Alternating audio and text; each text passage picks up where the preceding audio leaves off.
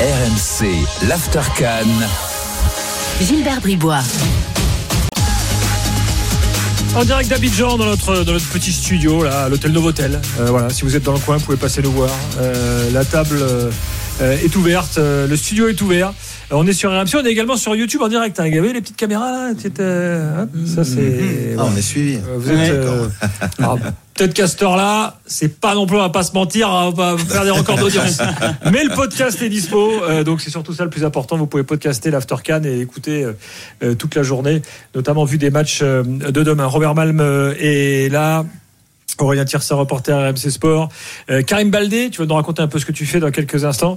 Et puis euh, deux auditeurs de l'After, euh, euh, fidèles, j'espère. Camille Absolument. et Ouais, Thomas. depuis Vous, un pod- moment. vous podcastez tout? Oui, presque. Surtout les drôles de dames. Abonné à la revue? Absolument, je l'ai dans le Ça, sac. c'est les vrais, ça. Tu vois, Aurélien, ça, c'est les vrais. Ah, mais bien sûr. Bravo, Ça, les gars. fort. On vous garde. T'as répondu un petit peu trop lentement sur le oui, tu podcastes tout, mais ok. ok. Bon, du coup, vous avez vu quoi comme match aujourd'hui là? Bah, on a vu les deux matchs euh, Égypte-Mozambique. Donc euh, voilà, et puis celui d'après, Ouais, Ghana, Cap Vert. Ghana-Cap-Vert. Ça va, vous êtes bien tombé parce que franchement, c'était des matchs sympas. Ouais, Qu'est-ce que vous retenez avant tout vous Parce que là, vous, vous, vous avez l'expérience aussi publique, euh, découverte. euh, donc là, votre bilan de la journée, c'est quoi? Bah, bilan de la journée, c'est euh, plutôt bonne organisation. Déjà pour accéder au stade, pour, euh, pour, se, pour se déplacer, puisque ce stade-là est, Est en ville est en ville Ouais. par rapport à celui d'hier qui est à 35 km de la ville. Euh, mais voilà, très très très bien. Et puis après, le l'ambiance en tribune, euh, très bonne aussi, très festive. avec beaucoup de supporters du Ghana qui étaient là présents Ah, Le, le- le stade début. était Égypte-Mozambique, le stade était pour le Mozambique à fond. hein. Ouais. Alors, euh, sauf à la fin quand Salah a tiré le péno. Ah, franchement, là où ils sont bons, c'est qu'ils sont pour tout le monde. Voilà, c'est ça. Dès qu'il y a un but ou une action, on est pour l'action offensive. C'est vrai que ça, ça change du football européen où, où chacun est un peu derrière son, son pays ou son, même son club pour, pour les clubs. Tu vois, Ici, tu vois, je- petite parenthèse, mais, prie. mais, mais hier, euh, lorsque la Guinée équatoriale est arrivée sur la pelouse, où on a une. Guinée-Bissau, euh, euh, la Guinée-Bissau, Ouais. pardon. Euh, les noms étaient euh, énumérés au fur et à mesure, quoi que ce soit. On n'a pas entendu un seul sifflet C'est vrai. après la sélection. Euh, je trouve ça. J'ai été assez surpris quand même. Parce que si on peut être assez chauvin un peu partout dans le monde, Ouais. et notamment sur le continent africain, on aime bien aff- affirmer effectivement que voilà ça se passe bien chez nous. Mais j'ai trouvé le, voilà l'ambiance, l'état d'esprit. Petite parenthèse, excuse-moi de t'avoir coupé, mais par rapport à ce que tu disais, ça m'a fait penser euh, à la rencontre d'hier et surtout tout ce qu'il y a eu autour. On va tout à l'heure entendre Claude Leroy qui parle de l'ambiance hier parce que lui, il était déçu. Lui, Alors lui, euh, plus oui, déçu, hier, plus je déçu par l'ambiance qu'il y a Hier, eu oui. durant la rencontre. bah, surtout de, de la part Ouais. des supporters ivoiriens, il les a Bien pas sûr. trouvés assez implicables derrière leur équipe. Je suis d'accord. Ouais, absolument. En fait, l'avant-match était, était vraiment bien, très très festif. Mais après, une fois que le match a commencé, le public s'est assez éteint. Ouais. C'était assez calme. La première mi-temps était poussive aussi du, du côté des Ivoiriens, donc ça n'a Mm. pas aidé. Et c'est vrai que le stade s'est pas trop trop enflammé et a pas trop trop poussé son, son équipe. Et d'ailleurs, mini coup de gueule, c'est pas dans le stade, mais les Vuvuzela, il y en a partout en ville. Bah, c'est bien C'est bon, ça fait Vuvuzela. 14 ans, euh, faut arrêter quoi. Ouais. M- Même, même dans les embouteillages du, Ouais. du, du retour, t'as la bite qui est ouverte et oh non tu, veux pas, tu veux pas dormir ici Il y a les Tu veux dormir différentes- 23 heures du matin, différentes tailles. Hein. Ah ouais, ouais, ouais, ouais, ouais, ouais. différents sons, des fois, t'as l'impression que c'est un smermoc. qui- Exactement. On n'est pas là pour dormir ici, tant pis. Moi, de mon expérience, l'Afrique, c'est toujours du bruit. Ah, mais là, Ah, ils mais les ont oui. interdits. Ah, c'est un as Vuvuzela. le continent le plus Oui, oui. bruyant qui existe. Ah, il y a mais du tu bruit tout le temps, Bien partout. sûr, bien sûr. C'est vrai. Euh, Karim, raconte-nous un peu ce que tu fais là. Donc, toi, tu es jeune journaliste. Tout à fait. Jeune, euh, je sais pas si je suis si jeune que ça. J'ai 33 ans, c'est jeune. Oh, t'es jeune, c'est bon, ça va. Euh, franchement, franchement, tu les fais pas. Voilà. Euh, et donc, tu as créé ta propre. Plutôt que d'intégrer une rédaction, euh, voilà, comme, euh, comme Oui. nous, là. Sans courage. Euh, Avec un salaire à la fin du mois. Toi, tu t'es dit, tiens, je vais être journaliste entrepreneur. C'est ça exactement. En fait, j'ai créé mon agence de presse qui s'appelle Baldé Productions. Euh, je l'ai créé avec mon associé Louis Decroix qui doit m'écouter, qui est à Yamoussoukro justement et que je vais rejoindre demain pour les deux matchs dont on va parler plus tard dans l'émission. Et euh, c'est parti d'un constat très simple, c'est que moi j'adore le football africain. Je suis moi-même d'origine guinéenne de par mon père et comorien de par ma mère, en plus d'être né et grandi en France. Et à un moment donné, j'étais dans les rédactions, mais j'étais en desk, c'est-à-dire que je n'allais pas sur le terrain. Et moi, ce que je voulais, c'était aller sur le terrain, aller sur les terrains de foot, de sport généralement. Et j'adorais les, sportifs africains et je voyais dans les zones mixtes, etc. Tous les médias comme RMC, l'équipe et ainsi de suite, aller vers les grands joueurs. Mais pour les joueurs africains, et Robert le disait, avec plein de belles histoires, plein d'histoires parfois loufoques, parfois touchantes, et ben il y avait pas assez de médias, pas grand monde pour aller les voir. Et moi, je me suis dit, bah au lieu d'aller voir Neymar, bah, je vais peut-être aller voir Issa là par exemple. Et à partir de là, bah, on a commencé à vendre, on a fait une émission pour la télé guinéenne qui s'appelle Espace, c'est la principale chaîne privée du pays, la principale radio du pré- privé du pays également en 2016. Et comme ça a bien marché, et comme on intégré dans les stades en France, en Europe, etc., et ben là on s'est dit bah c'est le bon coup. On va créer notre entreprise et notre premier gros coup, il y en a eu deux. Un, c'était Lucien Hernandez, un sein de la maison, à l'époque, qui était coach de la Guinée. Et puis, euh, la mère des Pogba en exclut pendant l'Euro 2016. Et à partir de là, ça nous a lancé et on a créé notre société. Et puis là, on a commencé à travailler avec euh, TV5 Monde, Canal Plus Afrique, euh, puis plus tard la BBC, l'agence Perform également, euh, puis la France Télévisions. Et enfin, je sais pas, il y a pas mal de diffuseurs dans tous les sens dans ma tête depuis le début de cette Et fait, mais t'as fait quoi comme euh, parcours euh, universitaire pour faire ça? Ah, moi j'ai fait euh, alors moi je viens de Saint-Denis à la base. Euh, je suis né là-bas j'habite toujours là-bas lycée Sugère et puis ensuite Sciences Po surtout euh, qui m'a ouvert pas mal de portes. Et euh, voilà Sciences Po puis master journalisme à Sciences Po. Mais j'étais pas fait pour être entrepreneur. Journaliste oui mais entrepreneur c'est venu parce que mon idée je voyais qu'elle fonctionnait bien parce que ça prenait une étude de marché hein, comme on dit dans Il le paraît que t'étais avec des gens célèbres à Sciences Po. Oui, effectivement, hein, j'étais dans la promotion en 2012, celle de, de Gabriel Attal, hein, qui est maintenant Premier ministre. C'est beau ça. Eh oui, celle également de euh, Succès Masra. Alors ça, ça parle peut-être pas aux auditeurs, mais Succès Masra, il est depuis euh, le 1er janvier dernier Premier ministre du Tchad. Et donc moi je l'ai connu quand j'étais là. Ah ouais. Et puis euh, Manon Ombry également que je salue, hein, qui est eurodéputé euh, la France Insoumise, voilà par exemple. Je sais pas si elle le sera un jour. Qui Bon. Gabriel Attal est bien Premier ministre. Euh, donc oui, c'était sait pas, hein. c'était pas attendu, t'as raison. bon bah bravo pour ce parcours. hein. Merci beaucoup. C'est- Ah, bravo. voilà, ça peut donner des idées à des jeunes journalistes. euh. Mais du coup, t'es celui qui a le moins bien réussi de la promo, alors non Ah, c'est un peu ça. En fait, je me suis dit, ce qui est bizarre, hein, c'est que Sciences Po, normalement, c'est les affaires publiques, c'est la vrai. politique. Et puis moi, j'ai choisi la voie journalistique, qui est la voie la moins rémunératrice. Il faut dire clairement, parmi tous les masters de cette belle école qu'est Sciences Po. Mais c'est là où je me fais le plus plaisir, finalement. Et d'être là avec vous aujourd'hui, c'est parce que je vois qu'il y a des opportunités. Et la Cannes, surtout celle-ci en Côte d'Ivoire, par rapport aux deux autres que j'ai couvertes, au Cameroun et en Égypte, je trouve que là, il y a beaucoup plus de médias, beaucoup plus de médias étrangers, vous en êtes la preuve. Et donc, il y a une plus grosse couverture. Et nous, on a plus de demandes. Et sans sans m'être lancé, euh, si je m'étais pas lancé tout seul, en indépendant, je pense que jamais j'aurais pu faire ça dans le cadre de rédac euh, française classique. hein, J'ai travaillé à Canal+, etc. Mais jamais j'aurais pu faire ce que je fais aujourd'hui. Et donc, euh, c'est à la fois beaucoup de fierté et puis beaucoup de bonheur d'être là, euh, dans les stades, de côtoyer des gens comme Robert Malm, comme Aurélien, que je vois dans les zones mixtes, etc., etc. On va reparler de la grande carrière de Robert avec le Togo tout à l'heure. Donc il nous fasse un petit update, il nous raconte les coulisses. Là, il y avait Emmanuel Desbailleurs, là, dans les... Ouais, Dans les tribunes. j'ai- que j'ai revu aujourd'hui avec Mais grand oui. plaisir. Ça faisait longtemps que c'était pas revu. Et euh, non, ça m'a Vous fait. êtes devenus barbus tous les deux. hein. Euh, ouais, ouais, ouais. Lui, il l'était. Moi, je le deviens avec l'âge, mais euh, plus sur la tête, mais, euh, mais ça va. Bon, revenons sur l'Égypte parce qu'on a, on a avec nous un auditeur euh, qui est, qui est supporter de, de l'Égypte, me semble-t-il. Euh, Est-ce qu'il est là et quel est, euh, qui? Comment, comment s'appelle-t-il? Kimo. Bonsoir. Bonsoir, bonsoir. Merci d'avoir patienté, c'est sympa. Bah, je je t'en prie, Gilbert. Donc déjà, Bon, bah, euh, je t'en prie. vas-y, on t'écoute.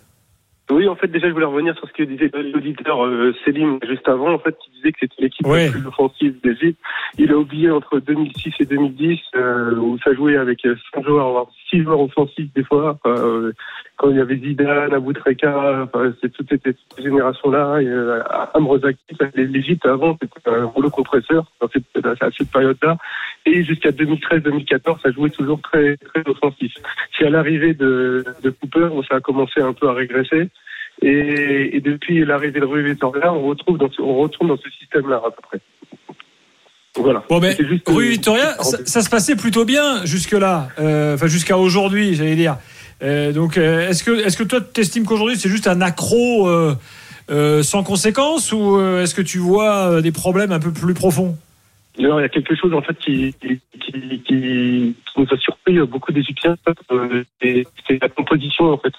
Je pense qu'il a voulu il dit ça va plus ou moins. va Attends, on va jouer- rétablir une liaison, une bonne liaison parce que ça, ça coupe un peu. Euh, la liaison avec le Caire qui est pas top. Je pense pas que ce soit au Caire. Mais- Moi, je pense On va- que on l'Égypte, ils ont pris un, peu de, Oui, un peu de haut aussi, euh, la Mozambique. Bah, j'ai aussi eu cette impression. Parce que bon, ça, ça un peu comme pas la Côte d'Ivoire hier avec la Guinée-Bissau. Ouais. Et il marque trop tôt quasiment. Il marque trop Il marque tôt. trop tôt encore une fois. Et après le Mozambique est bien rentré dedans. Et alors ça aussi, il y a- beaucoup de buts. euh, On en parlait tout à l'heure, Robert. Mais j'ai l'impression que les défenses, là, on- Abdelmonem, je vais pas mentir, je ne regarde pas les matchs d'Al-Ali ou de Zamalek, mais on m'a vendu ça comme un rock défensif euh, absolu.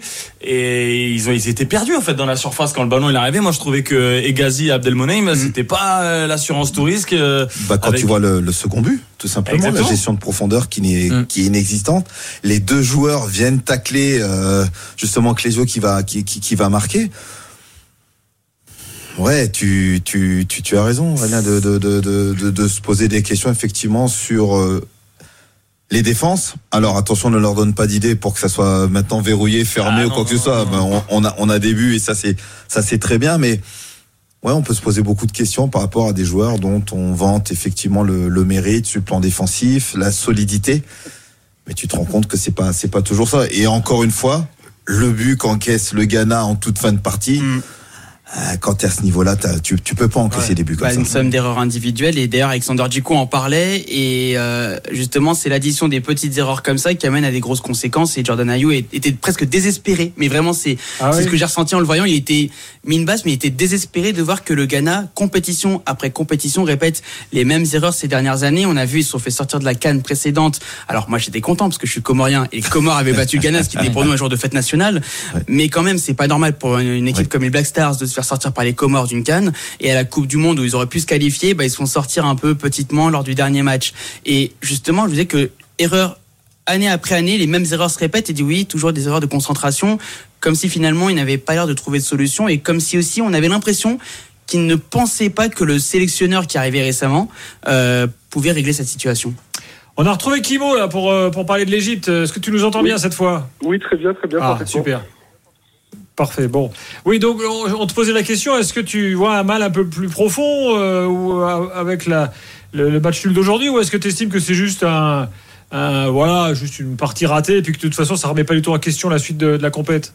Non, alors ce qui, ce qui a surpris beaucoup des beaucoup d'Égyptiens, c'est la composition. Il y a quatre titulaires qui qui étaient pas dans la dans la compo en fait de départ. Euh, les latéraux, il y avait euh, Imam Achour qui est un joueur d'Al Ahly qui est qui, qui a été pris justement pour justement et qui a un peu plus de créativité, bah, qui était pas dans qui était pas dans l'équipe. Euh, il a joué avec euh, Salah qui était également aussi en 10, c'est un poste qui lui va pas du tout en fait. Euh, Et euh, normalement il aurait dû permuter avec Zizo, ça aurait dû être ça. Et puis euh, puis devant, bah, par contre Mustafa Mohamed. Ça c'est un peu le délire de Rui Victoria de le mettre dans l'axe. Hein. Ça fait, c'était pas la première fois. Mais c'est pas là du tout qui est le plus performant, surtout avec l'équipe nationale. Donc c'est euh, avant, c'est vrai qu'on avait un milieu. Là, on a un milieu, on va dire un peu mieux que d'habitude. Donc faut, faut en- surtout qu'aux qualifications de la Coupe du Monde, ça s'est bien passé. Donc euh, je j'ai pas compris. Je pense qu'il a voulu avancer masqué justement pour pas donner trop d'indications aux autres pays en jouant avec une équipe un peu remaniée.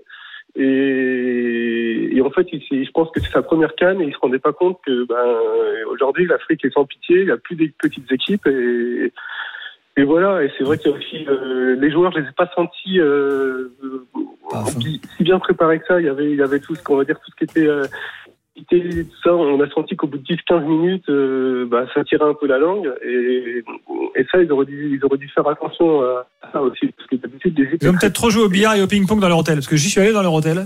Qui se trouve à côté Oui. du stade d'ailleurs. Et il y a une magnifique table de billard et euh, il paraît qu'ils jouent beaucoup au ping-pong. Pas tout- faut pas laisser tout la au ping-pong.